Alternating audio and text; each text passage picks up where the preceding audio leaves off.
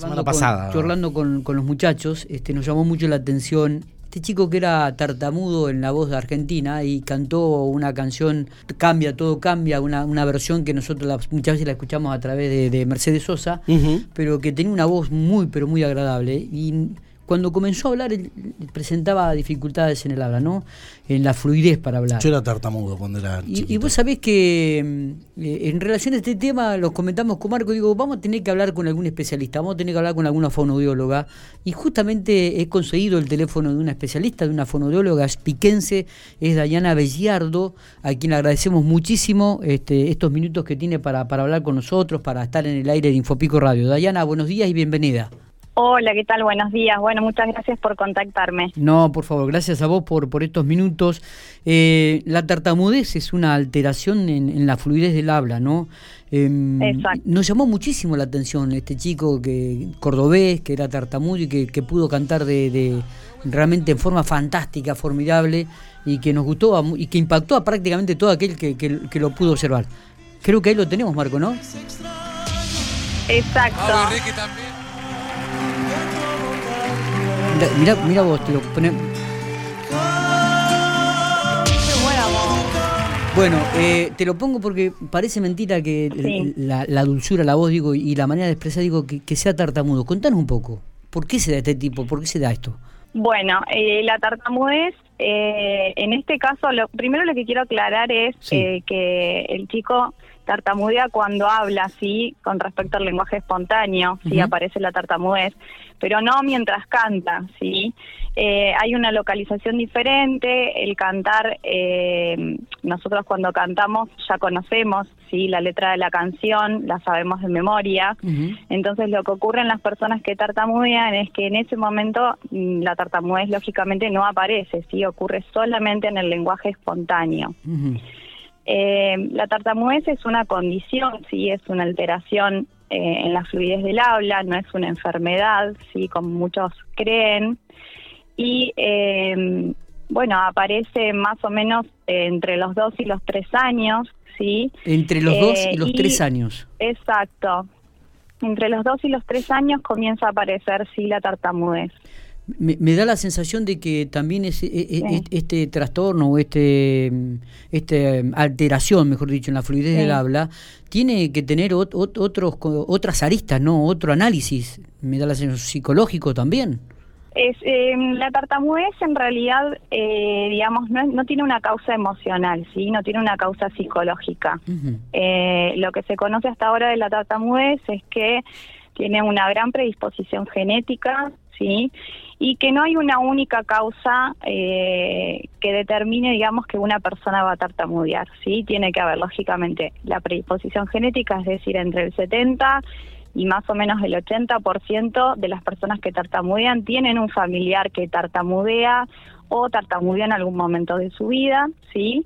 Y eh, después el resto de las causas, o sea, es eh, el, ambiente específicamente, ¿sí? Entonces no hay una única causa por la cual, eh, digamos, bueno, este niño tartamudea o este niño empezó a tartamudear, sí, porque nos mudamos, porque se cambió de colegio, porque nació un hermanito, ¿sí? Puede ser que a veces esto se confunda con el momento de aparición, ¿sí? Puede ser que a veces ocurran esas, eh, esas cuestiones a nivel familiar eh, y que eso eh, produzca la aparición de la tartamudez, ¿sí? Pero no va a ser la causa, ¿sí? Sino que se va a, coincidir, va a coincidir con el momento de aparición. Está bien. Digo, pregunto, ¿se puede recuperar, pueden recuperar el habla normalmente, esta fluidez? En realidad son varios factores que se deben evaluar para saber, digamos, si la tartamudez puede revertirse o no, ¿sí? Cuando la tartamudez aparece en niños pequeños, sí, antes de los seis años, eh, lo primero que hay que hacer es consultar de manera inmediata, sí, porque lo que ocurre es que entre los cinco y los seis años. se fue la llamada. ¿Eh? ¿Se cortó la llamada? Mm, a ver, fíjate ahí. No, no, aparentemente. Sí, sí, ahí se fue la llamada. Bueno, vamos a tratar de, de, de, recuperarlo. que yo siendo chiquito eh, era tartamudo en un periodo, yo lo recuerdo como muy corto, no sé, tendría que, que preguntarle a mis padres, pero eh, lo recuerdo como muy corto. Me acuerdo que fui al fonoaudiólogo y rápidamente, bueno, hablo como hablo.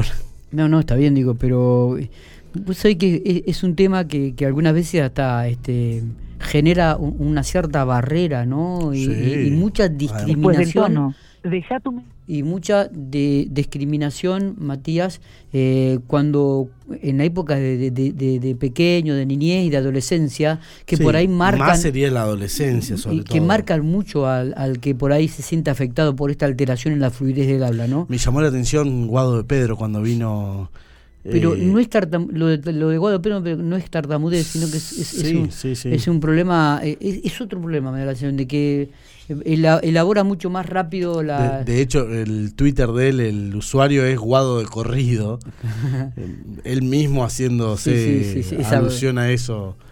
Eh, la verdad que impresionante, además como uno lo escucha cantar. Y bueno, y ahí está la diferencia un poco también, ¿no? La, de, lo que es la memoria, de la canción de memoria de, como decía eh, la, doctora, la um, fonoaudióloga, eh, la fluidez, ¿no? Totalmente, totalmente. Y bueno, y le poníamos esa, esa, manera, digo, la, la, canción un poco... Después la, vamos ¿la escuchaste? Dale, no, no la escuché. vamos a escucharlo. Eh, lo tenemos entonces, Dayana, me está se había cortado la comunicación, ¿te tenemos nuevamente? Exacto, acá ah, bien, estoy. Bien, bien. No sé si es nuestro teléfono o el tuyo, pero lamentablemente digo, eh, bueno, hablamos de esto, digo, si los chicos pueden recuperar esta fluidez en el habla. Mira, el tema, lo que estaba diciendo es lo siguiente. Eh, cuando la tartamudez aparece, sí, en niños tan pequeñitos, menores de 6 años, eh, lo podemos revertirla o no en realidad la tartamudez. ¿sí? Lo que ocurre es que la fluidez del habla se instala aproximadamente entre los 5 y los 6 años de edad. ¿sí? Y lo que ocurre en los niños que tartamudean, eh, menores de 5 o 6 años, es que como esa fluidez todavía no está instalada, lo que nosotros debemos trabajar como fonoaudiólogas es estimular la fluidez para que se instale adecuadamente. Entonces eso hace que esa tartamudez pueda revertirse, sí, o desaparecer, lo cual no ocurre en todos los casos, sí. A veces podemos hacer un tratamiento en niños pequeños y a veces no funcionar, hay que evaluar un montón de factores de riesgo, sí, eh, y hay que hacer todo un trabajo con la familia. Está bien. Eh, así que eso sería más o menos eh, la posibilidad de revertirlo. Por eso lo que quiero resaltar con esto es que, digamos, el mínimo eh, síntoma o la mínima cosita que le llame la atención a las familias o que tengan sospecha de tartamudez porque tienen a alguien en la familia, eh, se debe consultar de manera inmediata, ¿sí? Perfecto. Perfecto, está bueno esto. Eh, ¿Hay tipos de tratamientos? Este, me imagino que en el correr y el avance de la medicina también debe involucrar a, este tipo de, de alteraciones, ¿no? Exacto, sí, hay diferentes tipos de tratamiento, constantemente están surgiendo cosas eh, nuevas y el tratamiento va enfocado según la edad, sí, de la persona, según también las necesidades, las expectativas. Por eso hay tratamientos para hacer en niños en edad preescolar, donde fundamentalmente se trabaja con las familias, sí, niños menores de 6 años. Bien. Después tenemos eh, tratamientos para niños en edad escolar, donde bueno se trabajan otras otras cosas. El objetivo ahí sería intentar, digamos, que el niño pueda comunicarse de una manera cómoda, sí, con o sin trabas, pero de una manera cómoda. Eh, y bueno, trabajar mucho todo este tema que ocurre en los colegios con el bullying, sí, con la burla. Sí. Trabajar fundamentalmente en eso. Y después en lo que es la adolescencia y la adultez también se pueden ir trabajando eh, fundamentalmente para que sean comunicadores eh, eficaces. ¿sí? Em, ¿puede, ¿Puede aparecer, eh, este, Dayana, en, en los adultos la tartamudez? No, la tartamudez por lo general aparece entre los dos y los tres años, sí, puede ser diagnosticada más adelante, pero la tartamudez cuando aparece en lo que es la adolescencia o la adultez a veces tiene que ver más con un tema neurológico, sí, puede aparecer producto de un a lo mejor traumatismo cráneoencefálico, sí, en un accidente, eh, en esos casos puede aparecer, sí, sería una tartamudez adquirida. Bien, eh, ¿hay algún registro de, la cantidad de chicos que por ahí son afectados por esta alteración en la fluidez del habla? Mira, la verdad que en este momento no sé cuáles son las estadísticas. Si te, si te digo, estaría, no estaría siendo honesta. Pero sí es bastante frecuente la tartamudez en el mundo. Ah, mira vos, mira vos. ¿Y, y, acá en, la provincia de La Pampa, que, que, manejan alguna estadística, Dayana? O? No, que yo sepa, por lo menos no. No, no. No, lo que sí es, es pareciera como que cada vez hay más gente que tartamudea, pero en realidad me parece que cada vez se está conociendo un poquito más sobre qué es la tartamudez y eso la verdad que está buenísimo, hace falta, hace falta para para desmitificar un poco todo sobre esta condición. Sí. Claro, totalmente. Estás trabajando en, en Salubrita, ¿no? Me dijiste, digo, hay muchas consultas, ¿recibís muchas consultas de los padres? Eh, mira, empecé a trabajar ahora en realidad en consultorio. Yo ah, antes eh, trabajaba, estaba trabajando solamente en los jardines municipales. Así que, pero sí, hay mucha consulta de tartamudez. Por lo menos eh, estuve trabajando en Córdoba el año pasado y el anteaño todo lo que es tartamudez y la verdad que hay mucho, mucho, muchos pacientes para tartamudez eh, pero sobre todo, digamos, pacientes en edad escolar y adolescentes y adultos, no tanto niños pequeños, porque muchas veces eh, se comete el error eh, de caer a lo mejor en profesionales que no están capacitados en tartamudez, y entonces siempre hay que tratar de buscar una fonoaudióloga sí que esté capacitada en tartamudez, sí, porque no, no, no todos por ahí conocen del tema y todavía se sigue considerando que la causa es emocional, lo cual no es así. E, esto está, está muy claro que lo digas. Eh, también me parece que hay que remarcar este aspecto. Muchas veces eh, hay padres que de repente esconden los chicos o, quizás agrandan aún más estas alteraciones en la fluidez. Me parece que esto también va cambiando con el tiempo. Este, los chicos comienzan a socializar este, más temprano. Eh, ¿qué, lectura mm. haces al respecto de, de vos que estás trabajando en este ámbito también? Mira, yo lo que veo mucho y, es algo que se viene arrastrando a lo largo de los años, por, por bueno, por un tema de desconocimiento sobre el tema, eh, de que a veces eh, cuando aparece la tartamudez en el hogar, eh, en niños pequeños, los papás intentan no hablar de la tartamudez en la casa, hacer de cuenta de que el niño no se traba, hacer de cuenta que no pasa nada, ¿sí? Y tenemos que tener en cuenta de que la primera eh, línea de socialización del niño es el hogar, si es la familia.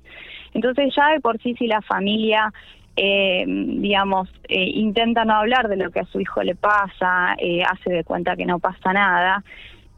cuando el niño después empieza a socializar en lo que es un jardín, en lo que es una escuela, sí, comienzan a aparecer todas este, estas eh, digamos, este tema del bullying, este tema de la burla, sí, lo cual empieza a afectar. O sea, la tartamudez, eh, digamos, es muy estigmatizante para la persona que tartamudea, sí.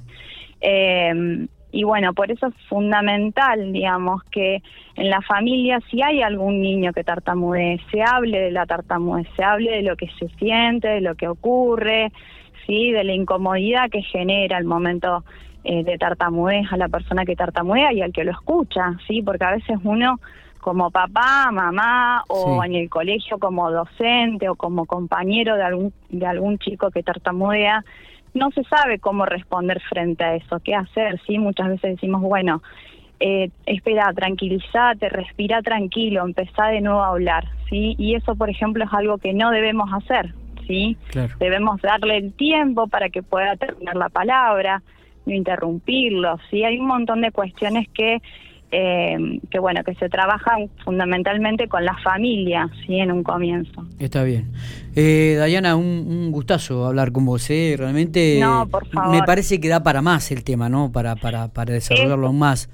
Em, Exacto, es un tema eterno y es un tema que es muy importante visibilizar, así que les agradezco un montón por, por este espacio. Por favor, eh, obviamente que después vamos a pedirte una fotito para, para ilustrarla en el sitio de Infopico, va a salir esta nota, y también si tenés algún material que, que, podamos agregar eh, y que pueda ayudar a, aquellos que están por ahí sufriendo este tipo de, cosas con alguno de sus hijos, me parece que también sería bueno llegar a ellos.